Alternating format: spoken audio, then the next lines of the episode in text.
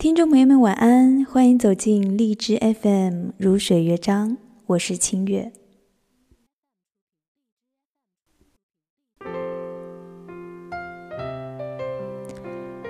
一个人的晚饭，张小娴。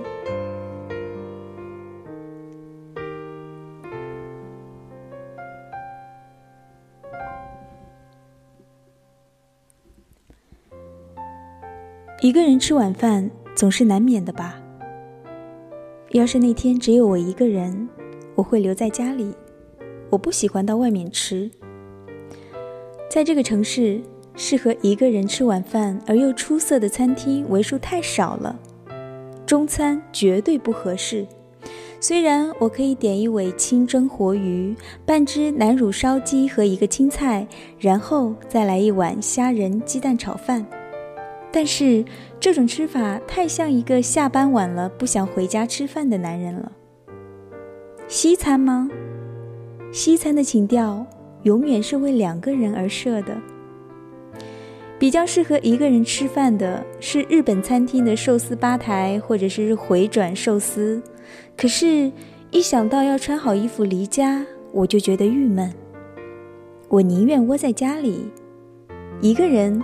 可以吃得随意些，打开冰箱看看前一天有什么剩菜，或者有什么可以生吃的东西，尽量使用烤箱和微波炉烹饪，如非必要绝不开火烹食，以只需要洗最少的碗盘为原则。夜里一个人站在洗碗槽前洗碗，可不是一种享受啊。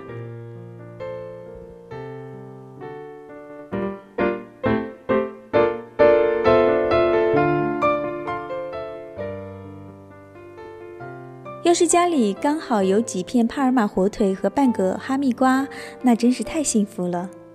不然可以煮一碗汤面，做一个大虾沙拉，或者烤一只法国小春鸡，然后开一小瓶不错的红酒。一个人的晚饭，能够用手吃的东西尽量用手吃，不必拘泥于仪态。我会放弃餐桌而选择沙发，盘腿坐在那儿，一边看光盘。要是光盘全部都看完了，电视节目又太难看，那就翻出旧的 DVD。犯罪心理绝对值得重看，用它来送饭是挺深沉的。一个人的午饭，我会尽量吃的简单清淡，吃一根玉米或者一碗面条，几块饼干。到了晚上。一天将近，眼看又老了一天了，岂能不纵容一下自己呢？一个人的晚饭，是自由的盛宴，也是品味孤独的时刻。